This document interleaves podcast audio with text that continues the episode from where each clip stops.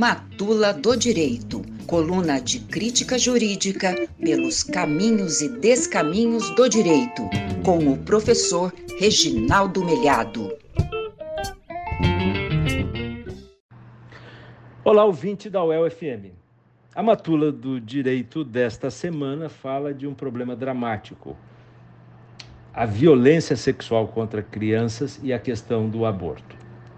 Qual é o nosso objeto de reflexão aqui? Foi ajuizada uma ação eh, de natureza constitucional no Supremo, a ADPF 989, que discute essa matéria. Né? Foi uma, é uma ação que é ajuizada pela Sociedade Brasileira de Bioética, a Associação Brasileira de Saúde Coletiva e outras entidades. Né? Ela, ela, ela visa é, remover é, empecilhos, atos e omissões do governo, especialmente do Ministério da Saúde, que obstaculizam o exercício dos, dos de direitos dessas vítimas.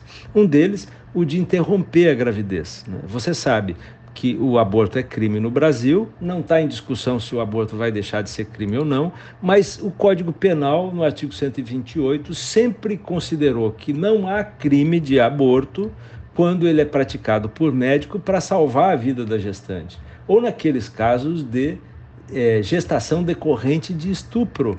Né? Nesse caso de estupro, a vítima é, é, deve consentir, evidentemente, ela, ela decide pela, pela, pela, pelo interrompimento, pela interrupção da gravidez, ou do seu representante legal, se se trata de uma criança. Né? Por construção jurisprudencial, também se decidiu no Brasil que não há crime naqueles casos de, de feto anencéfalo.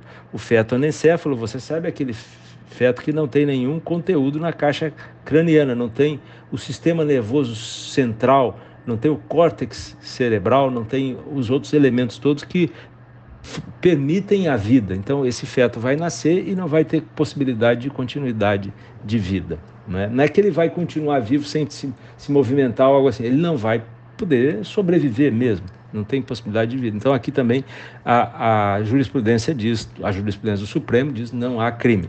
Né? Pois bem, o que, que acontece nessa área da, da infância e adolescência das mulheres vítimas de violência sexual? A, a juíza Cláudia Dadico, é, uma juíza federal de Florianópolis, uma amiga muito querida, comentava num artigo publicado no jornal Brasil de Fato, nesta semana, dados simplesmente estarrecedores que envolvem violência contra crianças, violência sexual contra crianças e adolescentes. Né?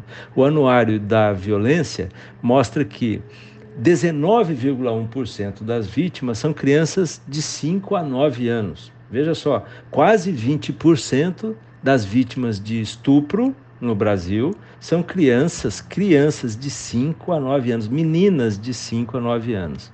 E, e 31% são crianças, meninas, adolescentes, entre 10 e 13 anos. Então veja você, ouvinte, que é mais, são mais de 50% das vítimas de estupro no Brasil que são crianças, crianças. Né? E muitos desses, desses casos, desses episódios dramáticos de violência sexual, resultam em gravidez, em gestação dessas crianças. Né?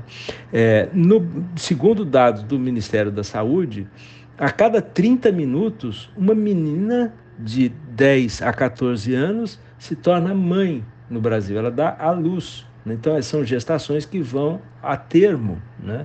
E são gestações altamente de risco. Então, veja só, no caso de uma criança, de uma menininha de 10, 9, 11 anos, 13 anos, você tem a justificativa da possibilidade de aborto decidido pela família em razão do estupro, e você tem também razões médicas, porque o risco da gravidez é muito mais elevado. Né? As associações de ginecologia e obstetrícia no Brasil apontavam num documento recente que as taxas de mortalidade materna é, entre crianças de até 14 anos, entre adolescentes, meninas de até 14 anos, é cinco vezes maior do que aqueles casos entre as gestantes adultas. Cinco vezes maior. Quer dizer, é uma, um risco grande a gestação nessa fase da vida de uma criança de 10, 9 anos, 10 anos, 11 anos, 12 anos, enfim, uma, uma criança que, a, que não tem ainda uma estrutura anatômica preparada para a gestação. Portanto, remover esse entulho, essa postura de impedir o exercício desse direito é o objeto dessa ação constitucional importantíssima. Mas veja, punir o criminoso, punir quem pratica o aborto, ou, oh, perdão, punir quem pratica o estupro, ou permitir o aborto legal em caso de gravidez resultante de estupro, é, digamos, um paliativo desesperado de alguém que não que, que sofreu uma violência, geralmente até por, por uma, uma, criança que é violentada por alguém da própria família, por alguém muito próximo. Né? Então, isso esse drama precisaria também ser evitado e evitado por ações educativas, porque não basta você punir a, a, o criminoso depois que o, o, fato já ocorreu. Você precisa reeducar a sociedade, você precisa repensar a sociedade.